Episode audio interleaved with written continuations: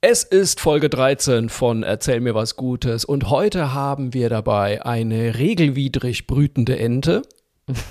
und einen Unkrautbekämpfer aus der Zukunft. Los geht's. Erzähl mir was Gutes. Der Podcast mit Susan Link und Markus Barth.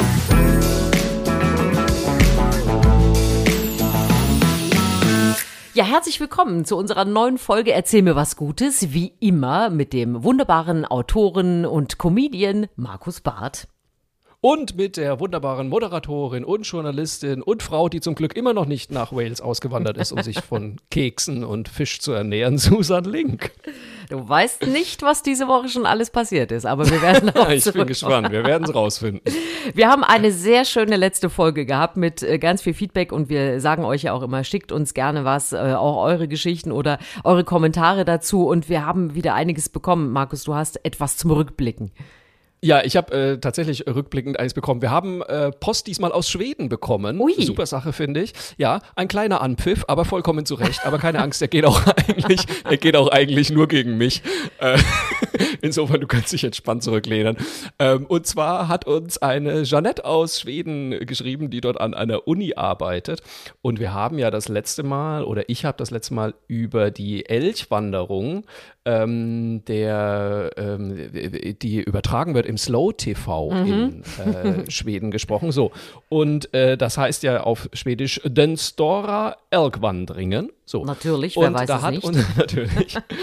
Und da hat uns jetzt die Jeanette geschrieben, wie gesagt, die arbeitet an einer Uni in Schweden und die hat sich ein bisschen drüber lustig gemacht, dass ich wohl äh, völlig wahllos Elche und Rentiere durcheinander werfe bei allem, was ich so erzähle, weil ich dann auch gesagt habe, ach ja, und wir hatten ja auch die Elchbrücken, die da gebaut wurden. Das ist nämlich totaler Quatsch in Schweden. Ich weiß, in unserer ersten Folge war das, glaube ich, da hast du von Brücken erzählt, die aber nicht für Elche, sondern für Rentiere gebaut wurden. So. Und das, was da gerade wandert in Schweden, sind Elche.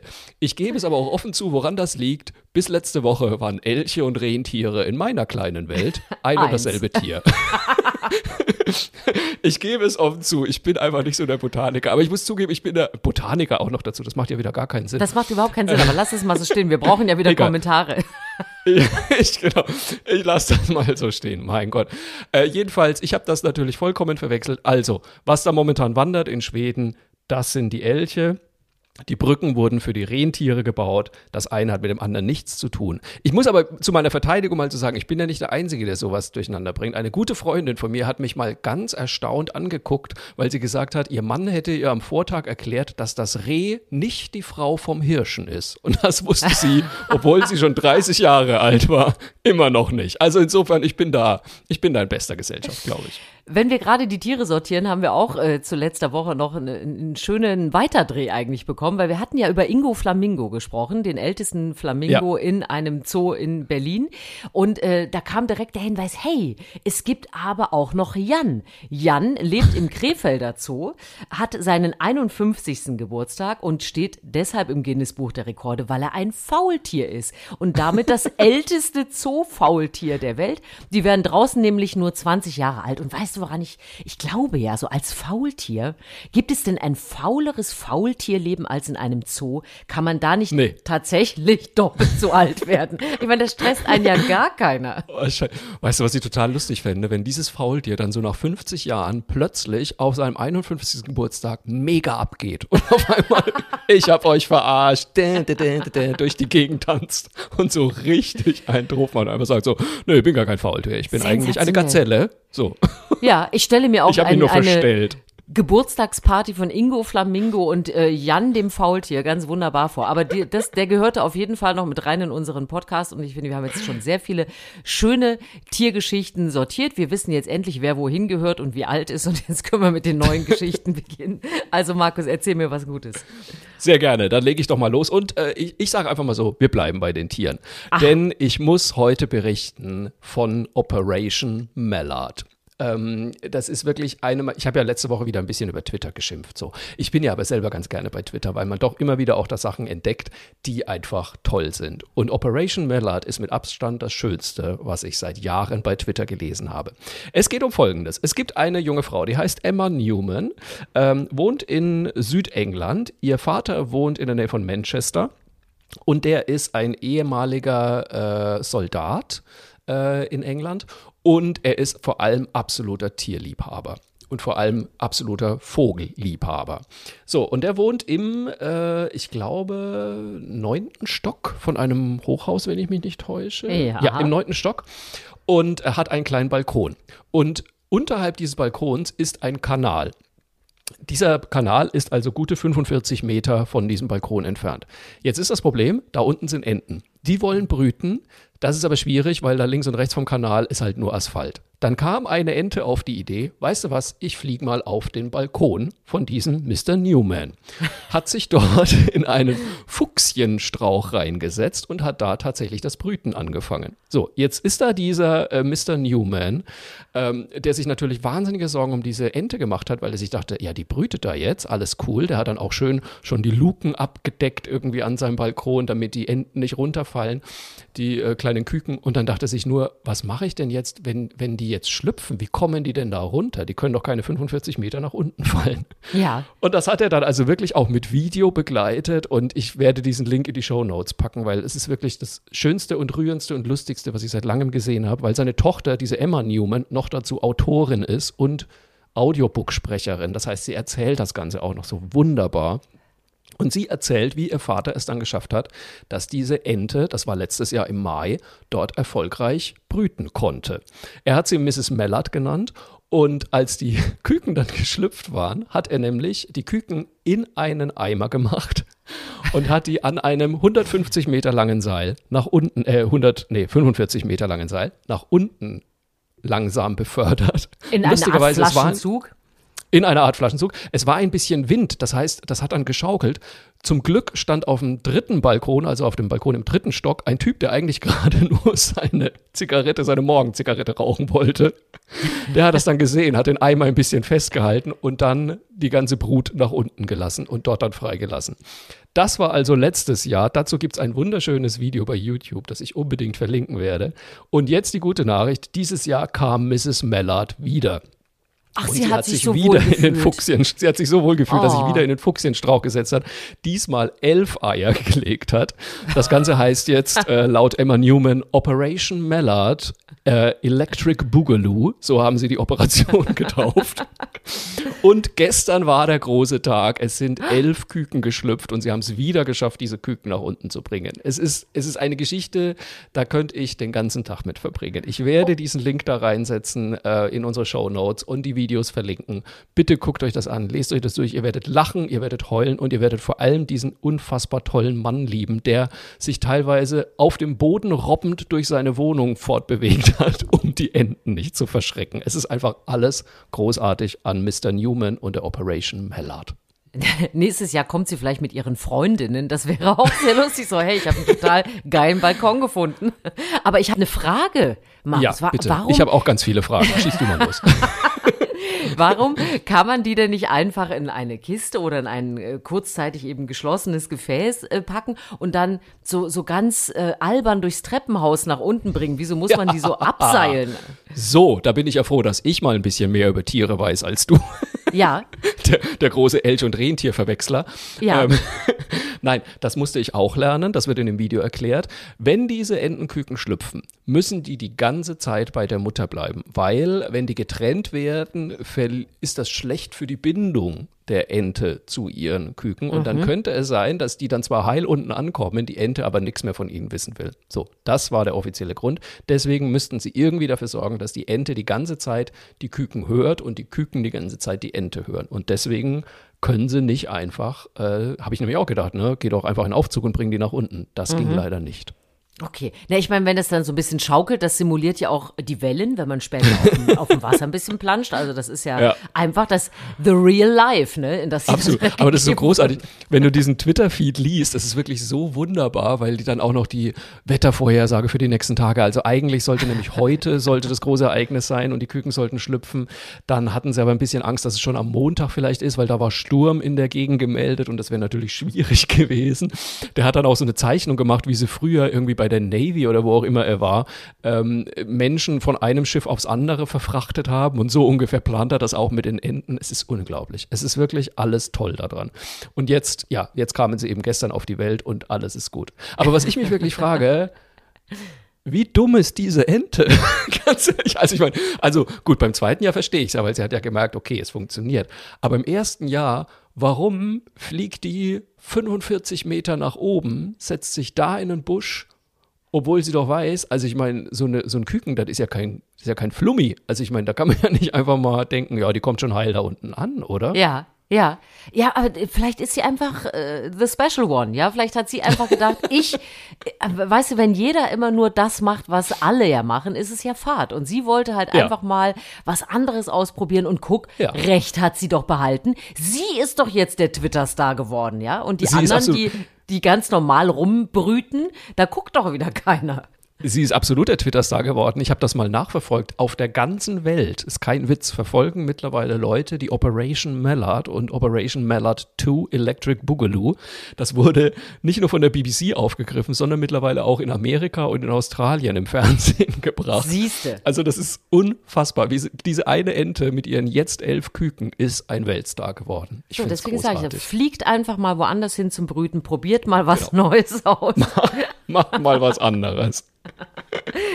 Ich sehe schon nächste Geschichte. Woche irgendwie eine Amsel in mein Blaumeisenhäuschen reinfliegen. Einfach weil sie auch mal special sein möchte. Ja, so. Ich sag dir, das ist das Bunte. Du magst doch auch das Bunte. Also müssen wir uns das jetzt Absolut. mal, das müssen wir zulassen. Wir Absolut. können ähm, bei, bei Tieren bleiben, aber sozusagen am, am anderen Ende des Lebens, wenn du Oh. möchtest. Jetzt, es geht um Wurst. Ähm, äh, quasi das Gegenteil, aber du bist schon am richtigen Ende angekommen, weil äh, du hast es ja wahrscheinlich auch mitbekommen, aber ich fand das so interessant, weil man denkt so, hä, wieso, wieso war das denn nicht schon so? Aber die EU hat ja jetzt zum ersten Mal ein Insekt ganz offiziell als Lebensmittel zugelassen. Und zwar die Mehlwürmer. Ja, das habe ich heute Morgen gelesen. Ja, und ich dachte so, hm, okay, aber es war wohl bisher tatsächlich so, dass äh, das so ein bisschen unterm Radar, das war jetzt nicht verboten oder so, aber das hatte jetzt auch keinen, ähm, ja, es hatte wirklich so einen so einen graue Maus-Status, auch ein schöner Vergleich in dem Zusammenhang. Aber Insekten waren einfach überhaupt nichts Anerkanntes als Lebensmittel in der EU. So, jetzt sind es die Mehlwürmer geworden. Jetzt habe ich gedacht, naja, ist ja nicht nur Geschmackssache, es ist ja auch ein bisschen, was ist da jetzt so Dolles dran? Also man kann ja die getrocknete Larve, um die geht es ja des Mehlwurms, kann man, und das ist jetzt die offizielle Erklärung, also es ist direkt mit Essanleitung, die darf man als ganzen Snack oder eben gemahlen kaufen. Das ist jetzt die neue Ja. Richtlinie. Es muss auch noch so ein Allergiehinweis drauf, weil manche, aber das ist ja manchmal so mit Proteingeschichten. Und das Gute ist ja wirklich, dass eben Insekten überhaupt eine sehr geringe Umweltbelastung haben. Also, dass die ja nicht ne, besonders viele Ja. Gase entstehen lassen, gefüttert Fahren werden müssen, wie selten auch immer. SUV, das stimmt natürlich. Ja. Zum Beispiel. Und dass sie eben einfach eine Hammer-Eiweißquelle sind. Und deswegen, ich meine, das ist ja auch nichts Neues, dass in vielen anderen Ländern Insekten ja längst äh, auf, auf äh, Spießen mindestens, aber auch in anderen äh, Topfformen kredenzt werden. Und ich äh, habe wirklich gedacht, ja, okay, das ist ja jetzt ganz interessant. Auch gerade, ne, wir beide sind ja auch immer so ein bisschen, was gibt's noch Vegetarisches oder wo kann man noch ein bisschen Ja. mehr für die Umwelt tun. Deswegen hatte ich natürlich sofort unser Podcast-Ohr aufgemacht äh, für die Mehlwürmer. Und ich fand es äh, wirklich ganz interessant, dass ähm, da jetzt auch mehr, also es kommen noch mehr Insekten mit auf diese Liste, so nach und nach, weil man wirklich sagt, hey, die sind äh, wirklich nicht so aufwendig in der Versorgung, also umweltfreundlich, eine gute Proteinquelle, die kann man gut mit einbringen. Und dann wirst du natürlich der Mann der Fragen, äh, wirst du natürlich sagen, ja, wie jetzt äh, als Snack, okay, ich kann die ein bisschen knabbern, aber ich habe natürlich sofort nach Rezepten für uns geguckt, Markus. Ich koche Hast sehr du? gerne. Und ich habe, äh, also was kann man denn bitte aus Mehlwürmern machen? Es gibt die natürlich als ähm, äh, Pulver, ne? Das heißt, du kannst Ja. sie natürlich äh, in, in Teig für Nudeln und so weiter. Aber als richtige Rezepte habe ich sofort gefunden, Mehlwurm auf Teigschiffchen knusprige Mehlwürmer mit Schokolade und was natürlich auch klar ist, Proteinquelle. Es geht also als Müsli-Riegel natürlich besonders gut, kann man so als Ding mit wegsnacken. Kannst du damit was anfangen? Hab ich, hab Damit ich kann ich gefangen? mega, also ich habe ja jetzt schon wieder drei Sätze, die ich mein goldenes Susan Link Buch reinschreiben werde, glaube ich. Also, also erstens, mein Lieblingssatz jetzt schon heute von dir war gerade, äh, der Mehlwurm ist die graue Maus unter den Insekten. Ich habe aber auch äh, mit Freude vernommen, dass du dein Ohr öffnest für die Mehlwürmer, da weiß ich auch nicht. Ob das so gemeint ist. Aber nee, ich, ich, wir hatten ja, glaube ich, auch schon mal ähm, das Thema Insekten und Würmer als Ja. Tierfutter. Ähm, Ja. Und aber es ist natürlich auch Menschenfutter. Und ja, mein Gott, was kann man damit machen? Äh, es, wie du schon gesagt hast, wenn das dann Pulver ist, das ist ja dann quasi Mehlwurmmehl. Genau, also es ist ein absoluter man ja- Getreideersatz, absolut. Okay. Und äh, ja, ansonsten irgendwie Nasigo-Wurm könnte ich mir schon vorstellen. Ach, ich finde knusprige Mehlwürmer mit Schokolade. Aber ich meine, du, wenn es ah, am nee, so Ende mit Schokolade, glaube ich, das würde ich nicht machen. Aber ich würde definitiv, ich sag mal, es ist ja so, alles, was paniert und frittiert ist, schmeckt So. doch eh. So, da machen wir uns auch mal nichts vor. Es ist, es ist doch kein Mensch, kein Mensch geht zu Kentucky Fried Chicken wegen des Hühnchens, das da drin ist. Wir gehen doch alle nur Fleischs, wegen der genau. Panade und sowas. Ja. Panade Das- mit Soße. Panade mit Soße. Eigentlich könnte man auch einfach, also die Holländer sind ja schon kurz davor, einfach äh, Panade, panierte Panade zu entwickeln. Da gibt es ja auch Gulaschkroketten und sowas. Ich, ehrlich gesagt, wenn du mir einen Mehlwurm panieren und frittieren würdest, selbstverständlich würde ich den essen. Ich weiß noch nicht ganz genau, das macht ja jetzt erstmal eine französische Firma, die hat ja irgendwie ein Recht drauf für die ersten fünf Jahre, danach dürfen das auch andere produzieren. Wenn ich das irgendwo besorgt bekomme, das Zeug, Ja. dann, wir, wir, wir sind ja eh schon zum Grillen auf dem Campingplatz äh, verabredet, wir beide, sobald das wieder möglich ist, dann hauen wir uns da ein paar Maden auf den Grill. Wir müssen das einfach mal ausprobieren. Das, mich interessiert das. Also Und du kannst sie ja dürfen sich nicht mehr frittieren. bewegen. Sie Genau, dürfen sich nicht nee. mehr bewegen, sonst bin ich filmschicht. Das, äh, das fände ich, glaube ich, ein bisschen Das, eklig. deswegen auch der Hinweis Larven. Ne? Es geht um die Larven. Also nicht, äh, es darf nicht, für mich auch nicht glitschig, nichts, was sich bewegt. weißt du, wo wo ein Mega-Absatzmarkt wäre, glaube ich, im Kino? Weil ich meine, ist ja eh dunkel, du siehst es ja nicht, was du da isst. Und ob du Ja, da jetzt irgendwie. Popcorn, Knickknacks oder Mehlwürmer isst, ist, glaube ich, auch egal. Guck mal, wenn du die Mehlwürmer sowie die Knickknacks in so einen Teigmantel rein. Ich bin wieder bei der Panade. Ich, einfach, ich wollte gerade sagen, du willst sie einfach nur irgendwo unsichtbar verpacken. ich will sie einfach nur unsichtbar verpacken und dann so wegsnacken. Aber da wäre ich sofort dabei. Kein Sehr Ding. geil. Ja, Ich nehme also, den Mehlwurm. Wir nehmen den Mehlwurm und äh, ich bin sehr gespannt, ob du jetzt eine tierfreie Geschichte für uns hast. Ich habe das Gefühl, wir kommen heute nicht ganz weg davon. Nee, doch, ich, ich, ich schaffe das. Heute, heute Okay, mal cool. tierfreie Geschichte, aber wir bleiben beim Essen. Ähm, weil da wurde mir auch von einer Hörerin, nämlich der Claudia, genau, die Claudia hat mir via Facebook einen Link geschickt zu einer ZDF-Sendung, äh, die ich wirklich wahnsinnig interessant war. Da ging es um Lebensmittelverschwendung und zwar konkret um Brotverschwendung. Ähm, so, du liebst doch meine Schätzfragen. Was Ja. schätzt du, wie viel Brot wird jedes Jahr in Deutschland weggeschmissen? Pro Kopf muss ich jetzt wieder wissen, wahrscheinlich, ne? Nee, nee, in ganz Deutschland pro Jahr. Ach du Himmel. Warte, 80 Ja. Millionen. Äh, warte, ich äh, rechne mal, äh, 283 sind wir Millionen inzwischen, äh, bestimmt mindestens 10 Kilo pro Kopf. Das ist mir zu viel. Ähm, äh, ich sage 10 Tonnen. Ist viel zu wenig. 10 Tonnen? Nein, das war viel zu viel. Zum Glück, es sind 1,7 Tonnen immerhin. Da Äh, habe ich, äh, das nein, hatte ich 1,7 früher schon mit der, mit der Kommastelle, das ist nicht so. Moment, nee, jetzt bin ich aber selber gerade am überlegen. Das muss ich nochmal recherchieren. Da stimmt irgendwas Okay. nicht. Die 1,7 Tonnen, das ist zu wenig. Ich recherchiere das nochmal. Jedenfalls. Wunderbar. Also, wir halten fest, es wird viel zu viel Brot weggeschmissen. So. Ja. Und ähm, da gibt es jetzt verschiedene Ansätze, das zu äh, ja, beheben. Es wird zum Beispiel Brot teilweise schon zum Dünger gemacht. Ähm, es wird Brot ja klein gehäckselt und ähm, als äh, ja in so Biomasse verwandelt quasi. Aber es bleibt dabei, es ist halt einfach weggeschmissenes Brot. So und das möchte keiner. Und deswegen gibt es jetzt einen neuen, äh, eine neue Variante und zwar eigentlich eine uralte Variante. Ein Bäcker aus Hilden hat damit ja, angefangen oder er ist zumindest in dieser äh, Doku mit drin.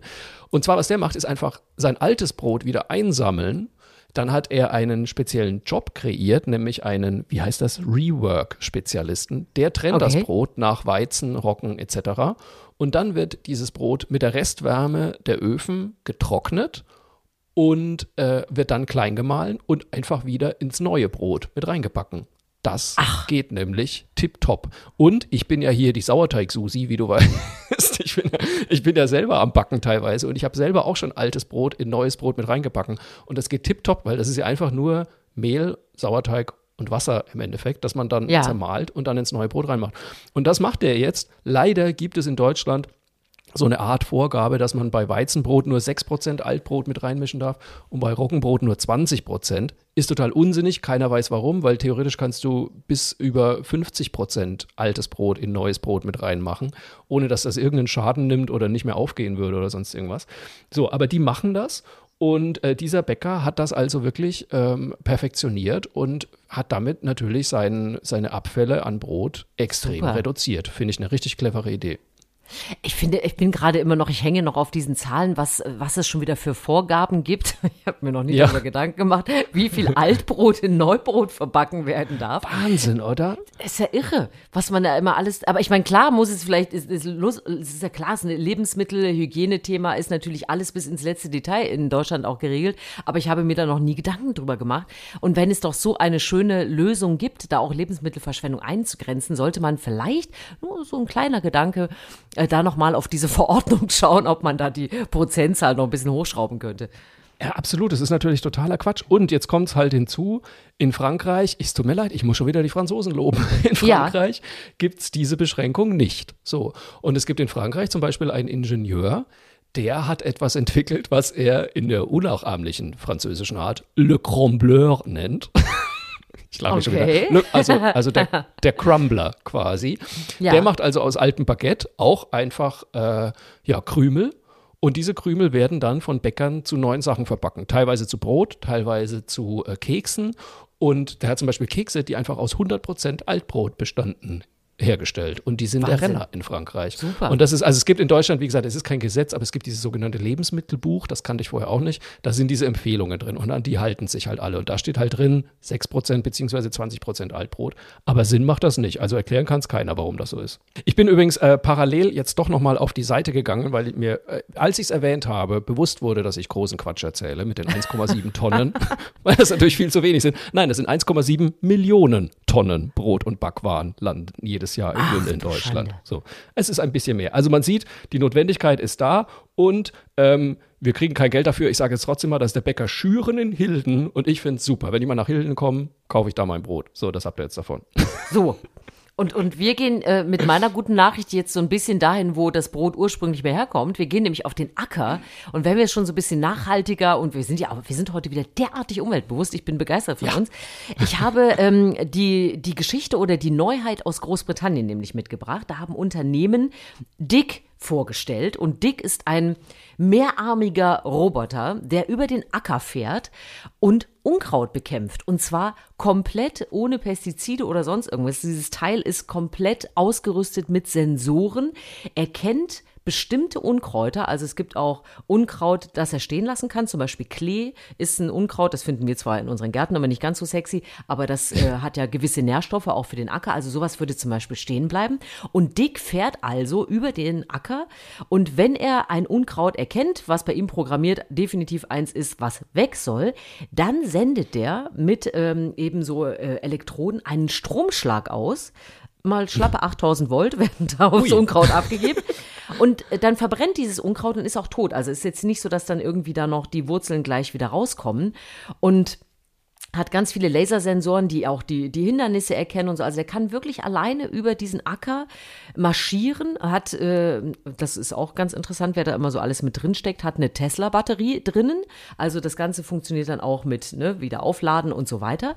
Und hat, also das hat äh, Jahre gedauert, so ein Ding zu entwickeln, aber es ist natürlich ganz wichtig, auch in der Landwirtschaft, die wird ja sowieso mal moderner. Ich meine, wie ja heutzutage diese Landwirtschaftsmaschinen aussehen, ist ja schon der Knüller.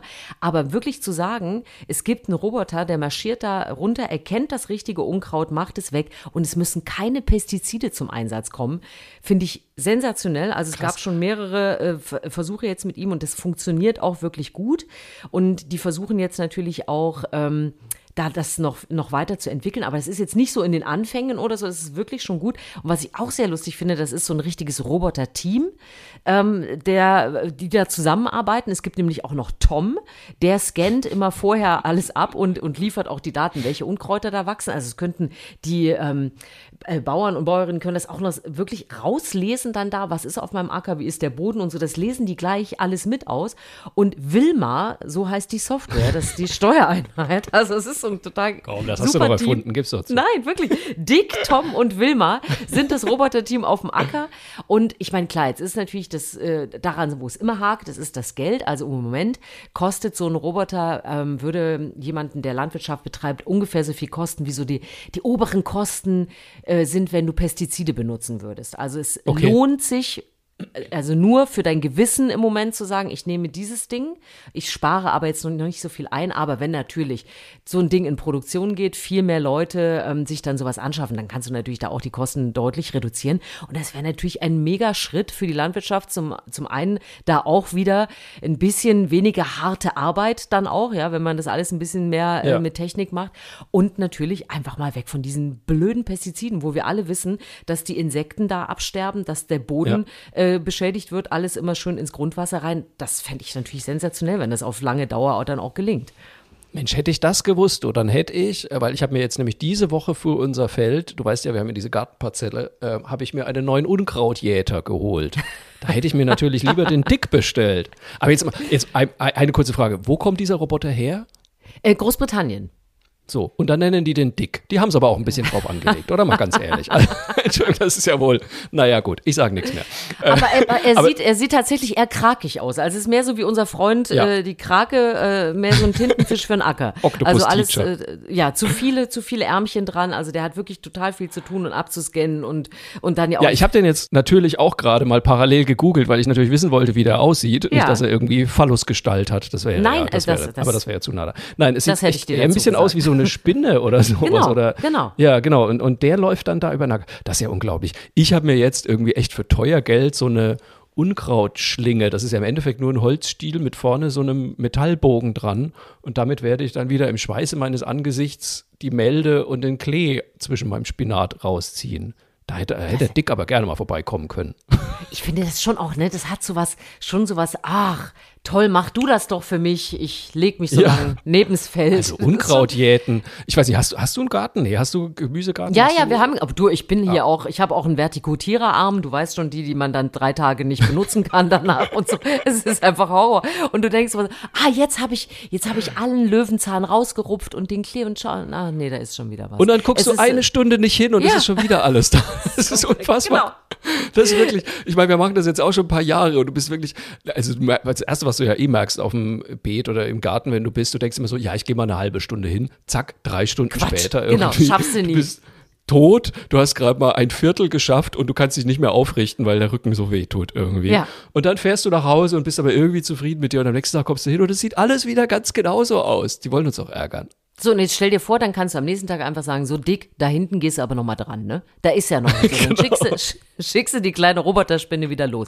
Also ich finde, das ist eine echte Alternative und habe mich sehr darüber gefreut. Und das Bild packen wir natürlich in die Shownotes, damit alle Auf wissen, jeden worüber Fall. wir hier überhaupt reden. Und damit Auf es kein, keine äh, komischen Bilder im Kopf jetzt gibt. Mensch, und es ist also, als hätten wir uns heute abgesprochen. Wir können eine tolle Überleitung nach der anderen machen heute. Also wir haben uns natürlich nicht abgesprochen. Wir wissen wie immer nicht, was der oder die andere für Nachrichten Genau. mitgebracht hat. Aber meine Nachricht passt jetzt tippitoppi da hinten dran. Soll ich? Ja, raus. Nein, weil wir bleiben nämlich bei der Technik. Es gibt eine neue, tolle technische Entwicklung, die ich wahnsinnig gerne ausprobieren würde, muss ich sagen. Und zwar diesmal in Remscheid. Und zwar steht in Remscheid im Berufsbildungszentrum der Metall- und Elektroindustrie steht eine, ja, wie soll man das sagen, eine Kiste, ein bisschen wie so eine Raucherkabine am Flughafen. Und mit dieser Raucherkabine kann man einen Corona-Test durchführen. Und zwar einfach dadurch, dass man schreit. Ich liebe die Schreikiste. Wie ist das großartig? Du gehst da rein, du schreist, ich glaube, acht Sekunden. Ja. Ähm, während dieses Schreins wird also die Luft untersucht und auf Coronaviren abgetestet und äh, gleichzeitig auch gefiltert, damit der Nächste also da kein Problem hat, wenn er reingeht. Und dann schreist du also acht Sekunden, was auch immer du willst, so laut du willst. Und dann steht fest, ob du Corona-positiv bist oder negativ. Ich möchte das sofort Oder. Irre. Oder irre. Aber da, das Problem ist ja, die Irren, die gehen für sowas ja nicht in eine Kabine. Die machen sie einfach stimmt. hier in Köln mitten, mitten vor meiner Haustür meistens. Du, aber weißt du, was ich dachte, als ich das gelesen habe und äh, auch die Bilder dazu gesehen habe?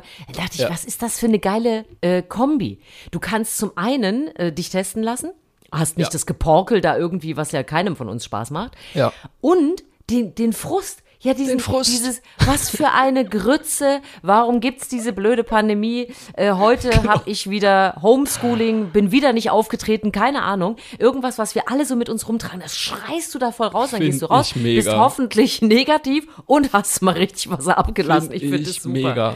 Ich finde, also ohne Witz, ich finde, wenn man das irgendwie noch, ich habe schon überlegt, ob man das noch irgendwie umpolen könnte, dass man vielleicht auch seine Steuererklärung schreien So. könnte. Das fände ich auch super. Ich gehe einfach in eine Kabine, werf irgendjemandem all die Unterlagen des letzten Jahres ins Gesicht, schrei dabei und dann kommt raus und da steht, Herr Barth muss 200 Euro nachzahlen. So, das würde ich machen, das wäre mir egal. Das, ich finde, da ist noch ganz viel Luft drin. Also das, ganz tolle Idee, Remscheid. Und äh, ich, möchte, ich möchte dahin. Wenn die Kabine noch steht, ich möchte das bitte ausprobieren. Ich finde das auch ganz super. Also das ist, das sind wirklich, da brauche ich auch keinen Corona-Test. Äh, Schreikabinen sollte es sowieso häufiger geben. Dann, dann bräuchten wir auch weniger Twitter oder sowas, wenn manche Leute Total. einfach schon mal vorher in eine Schreikabine gehen würden. Das wäre auch ganz schön. Was meinst du? Haben wir noch Zeit für eine Geschichte oder soll ich noch eine kurze? Ja. Wie du? Wir haben noch Zeit. Für, die ist hau auch noch schnell eine kurze erzählt. raus. Wir haben noch, ja, bitte. Äh, ich habe eine äh, Instagram-Erlösung für uns gefunden. Wir können uns alle entspannen. Wir haben ja alle diesen Filterstress. Sehe ich heute gut aus? Ist die Falte an der richtigen Stelle? Habe ich ein langes Bein, einen straffen Hals? Du kennst diesen Stress. Und Ja. jetzt gibt es wissenschaftlich äh, erwiesen, äh, eine perfekte Schönheit. Gut, sie gilt erstmal nur für Vögel, aber für Instagram. Da ist nämlich ausgerechnet der fotogenste Vogel, und auch dieses Bild brauchen wir in unseren Shownotes, der Ist Eulenschwalm. Nein. Ja, es ist sowas ähnliches. Es ist, ähm, ich sag mal, von der Haltung ist es die Kackbratze. Äh, äh, offiziell heißt er aber der Eulenschwalm. Ähm, so, sagt ihr schon, es ist wie eine Eule, ne? So erstmal Ja. vom ersten Look. Ähm, Froschfresser, finde ich auch schon mal an sich ein geiles Wort. Ähm, hat lange Flügel, kurze Beine und einen hakenförmigen Schnabel und nach vorne gerichtete Augen. Also ich weiß nicht, ob es Momente im Leben dieses Tieres gibt, in denen es irgendwie freundlich aussieht, aber es sieht einfach mega schlecht gelaunt aus. Aber dieses Forschungsteam hat wirklich herausgefunden, dass das der ästhetische Reiz ist, den Instagrammerinnen ähm, haben wollen und deswegen er besonders viele Likes bekommt. Und dabei haben die herausgefunden, dass auch die Farbe nicht egal ist. Also zum Beispiel, wenn man bei Instagram ist, liked man eher Fotos, gerade auch bei Vögeln, wenn die blau oder rot sind und nicht gelb oder grün. Und wenn eben ein Tier besonders einzigartig und ungewöhnlich aussieht, dann mögen wir das besonders und klicken das und liken das und äh, fühlen uns davon angesprochen und reagieren darauf. Und ich meine, jetzt kann man sich fragen, warum wird überhaupt sowas untersucht? Aber es geht tatsächlich äh, äh, darum herauszufinden, was unsere Ästhetik anspricht. Und das ist etwas, worauf wir reagieren, was wir mögen. Und ich fand das so erleichternd, dass man einfach denkt, hey, vielleicht sehe ich heute schlecht gelaunt und mumpfig aus, aber wenn ich dabei vielleicht noch was Blaues anhabe und das, und das Ganze irgendwie fratzig rüberbringe, dann habe ich eine Chance auf viele Likes und das hat mich schon für den Tag entspannt. Bist du die graue Maus unter den Eulenschwalmen? So. Das kann man doch mal machen. Ich fand es wirklich schön, dass man. Übrigens, die anderen, es gibt noch ein paar andere Tiere, die. Also, er ist, äh, Eulenschwalm ist der Gewinner, äh, was, äh, was die Fotoschönheit angeht bei äh, Instagram Vögeln. Es gibt aber dann auch noch die Taube, der Turako und der Wiedehopf oder Zaunkönig. Das sind so die Favoriten. Also, wenn du dich mal mit einem Vogel in Szene setzen willst, nimm einen von denen und du bist ganz weit vorne dabei. Meine Blaumeisen sind nicht dabei. Aber blau, blau ist schon gut. Blau, Blau, äh, okay, reicht. alles klar. Blau musst das und Blau Gelb. ins Na, genau. Gelb war wieder nicht so gut, hast du gesagt, ne? Nee. Mann, Wenn du die blauen schlecht gelaunt aufs Bild bekommst, dann hast du eine Chance. Dann hab ich- Aber ich muss ja sagen, bei Instagram, mit Instagram bin ich sowieso versöhnt, äh, jetzt seit dieser Woche, weil, ich weiß nicht, ob du es gesehen hast, Will Smith hat Fotos von sich gepostet, wie er nach einem Jahr Pandemie aussieht. Ja. Und ich muss wirklich sagen, Hut ab, Will Smith. Weil es ist ja schon so, ich muss es auch zugeben, man guckt so nach einem Jahr Pandemie, man guckt manchmal ein bisschen an sich runter und denkt sich so, naja, äh, das war auch schon alles mal irgendwie anders. Und Will Smith hat wirklich Fotos von sich oben ohne gemacht und hat gesagt, äh, äh, er wird nicht lügen, it's the worst shape of my life. Aber so ist es jetzt halt nach einem Jahr. Jetzt hat er schon wieder angefangen, Sport zu machen. Das möchte ich alles gar nicht wissen. Ich möchte Will Smith einfach mit Plauze im Kopf haben und mir denken, es ist auch der, auch der hat mal äh, hier ein Röllchen und da ein Fältchen. Insofern ist Ja, das und dann, okay. dann hat ja Mark Wahlberg noch nachgelegt, der ja jetzt Ach. auch wieder sich was anfressen musste. Und wir wissen, ne, hier Unterhosenmodel und so weiter, ein Ja. super gut gebauter Typ. Ähm, aber das war jetzt nicht ganz so spektakulär, weil er musste sich was anfressen für eine, für eine Filmrolle. Aber das finde ich halt auch immer krass, wenn die so hin und her pendeln müssen, ne, zwischen Sixpack und Wampe. Aber ich fand Will Smith auch, äh, und ein Kollege sagte zu mir, ach, ist er jetzt Mensch geworden? Das fand ich auch nicht. Eine schöne Reaktion. Ja, auch er Ja, hat mal ein Plünzchen. das- Und ich habe äh, jetzt die neue schöne Alliteration auch durch äh, Will Smith gelernt. Ähm, ähm, Pandemieplauze. Das gefiel mir sehr schön. Äh, kann man ruhig anwenden, ist wenigstens ein Lacher, auch wenn der Rest einen vielleicht deprimiert. Die Pandemieplauze. Ja. Ach man, das war doch schon wieder ganz großartig. Ähm, wir, wir schreiten zu den Formalitäten, würde ich sagen. Und zwar, Absolut. wenn es euch gefällt, dann bitte abonniert uns bei Spotify, bei Apple Podcasts, bei Deezer, wo auch immer ihr mögt. Bei Apple Podcasts kann man uns auch ein paar Sternchen geben, am liebsten natürlich fünf, und äh, einen netten Kommentar schreiben. Wir freuen uns immer sehr. Sagt's einfach weiter und empfehlt uns und habt einfach Spaß mit unserem Podcast, weil wir haben ihn auf jeden Fall, oder? Ja, und wenn ihr selber was Schönes habt, mail at erzähl mir was Gutes ist natürlich auch noch unsere Adresse, wie ihr uns erreichen könnt. Ihr merkt ja, der ein oder andere schafft es ja tatsächlich hier zu uns in dem Podcast oder wie Markus immer schön sagt, die Hälfte füllen wir inzwischen mit Audio. Du, die Hälfte? Ich sag dir mal was, ich habe hier noch locker drei Sendungen liegen, Super, ne? die ich nur Ja. mit Tipps von Hörern hier füllen könnte. Also insofern äh, bitte weitermachen. Das ist wirklich enorme Arbeitsersparnis. Aber du hast doch bestimmt auch noch eine Lieblingsgeschichte. Genau. Das haben wir am Schluss ja immer unsere kleine, äh, unser schönstes Erlebnis, unsere schönste kleine Geschichte. Und ich habe eben schon kurz gezuckt, ob ich sie schon raushauen soll, weil sie hätte da auch schon gepasst. Und ich musste auch sofort an dich denken, als eine Freundin von mir in dieser Woche sagte, äh, ich komme gleich mal vorbei und bringe den Hermann. Äh, Ich hatte schon wieder Angst. Ich dachte schon wieder, okay, welches Haustier wird mir jetzt schon wieder vorbeigebracht, weil sie ja so schön im Garten spielen oder so. Ähm, sie stand aber mit einer Tüte vor mir und die war gefüllt mit so kleinen Tupperdosen und sie brachte mir Teig. Und zwar Sauerteig und ich habe zum ersten Mal, du, sag, du, du sagst schon, mm, sagt dir das was? Hast du schon mal einen, einen, einen Brotkettenbrief bekommen? Äh, nein, aber ich habe auch Sauerteig angesetzt und ich habe diese Woche einen Artikel darüber geschrieben, den ich vielleicht auch einfach nochmal in die Show Notes packen Nein. werde. Der heißt Burnout wegen Sauerteig. Ich wünsche viel Spaß. So, und die Geschichte ist ja wirklich, also ich habe jetzt einfach schon so was Angesetztes bekommen, also so ein, Ja. so ein, so ein Sauerteigmatsch, äh, um es mal romantisch auszudrücken. Dazu gab es einen Zettel und ich muss da jetzt jeden Tag etwas dazu packen. Also wir haben jetzt schon irgendwie Milch und, und, und Mehl. Und was ich ganz seltsam finde, man darf es auch die ganze Zeit draußen stehen lassen. Also es muss ja nicht in den Kühlschrank Ja. und so. Man denkt, Nee, oh Gott, ja irgendwann, Mhm. irgendwann läuft es uns weg, weil, weil es soweit ist. Keine Ahnung. Auf jeden Fall, also kommt jetzt jeden Tag etwas rein und am Ende dieser Woche muss ich dann, äh, teile ich das in vier Teile und äh, verschicke, verschenke den Rest, die anderen drei Teile, dann wieder an jemand anderes, um äh, den glücklich zu machen und damit er sich dann auch was backen kann, er oder sie. Und ich, wir backen das jetzt am Samstag mal aus. Ich werde das natürlich dann auch mal posten, was daraus geworden ist. Aber ich habe Ich meinen so ersten gespannt. Brotkettenbrief bekommen. Also das Ich ist bin und, und, so gespannt, Susan, weil es gibt beim Sauerteig und beim Hermann gibt es eigentlich nur zwei Fraktionen. Die eine ist begeistert und verschenkt immer alles fröhlich weiter. Die andere ist genervt, entsetzt, gelangweilt, äh, gestresst und hat keinen Bock mehr auf den Scheiß. Ich bin so gespannt, zu welcher Fraktion du gehörst. Also du hast, du hast schon häufiger, bist du schon mit Sauerteig behelligt worden. Äh, also nee, ich habe diesen Hermann, das habe ich nie gekriegt. Ähm, aber will ich auch nicht, sage ich. Ich möchte keinen, nein, danke. Aber ich habe ja selber einen Sauerteig angesetzt und es ist, also man kann damit wirklich ganz fantastisches Brot backen, das muss man einfach sagen, aber man muss sich halt schon auch ein bisschen drum kümmern. Und manchmal Ja. denkt man sich, oh, jetzt, jetzt habe ich eigentlich echt mal einfach eine Woche lang keinen Bock zu backen und dann steht aber dieser Sauerteig da und du hast ein schlechtes Gewissen, weil du denkst, muss ich den jetzt füttern, muss ich den nochmal umfüllen, muss ich den an Bekannte verteilen. Ich bin sehr gespannt, was du sagen wirst. Es Ja, ist, ich habe auch so ein ähm, bisschen so ein. Tamagotchi-Gefühl. Ja, Ja, man hat ist es auch ein plötzlich, äh, bisschen. Aber ich halte euch natürlich auf dem Laufenden, was dabei rausgekommen ist. Also im Moment äh, ähm, äh, riecht er komisch und entwickelt sich positiv. Das würde Ja, ich sagen. So. ein, ein, ein Tamabakshi quasi. so, deine schöne Geschichte aus dieser Woche. Meine Lieblingsgeschichte für heute oder für diese Woche ist, ich gehe heute Abend in den Zirkus. So, und ähm, das muss ich kurz erklären.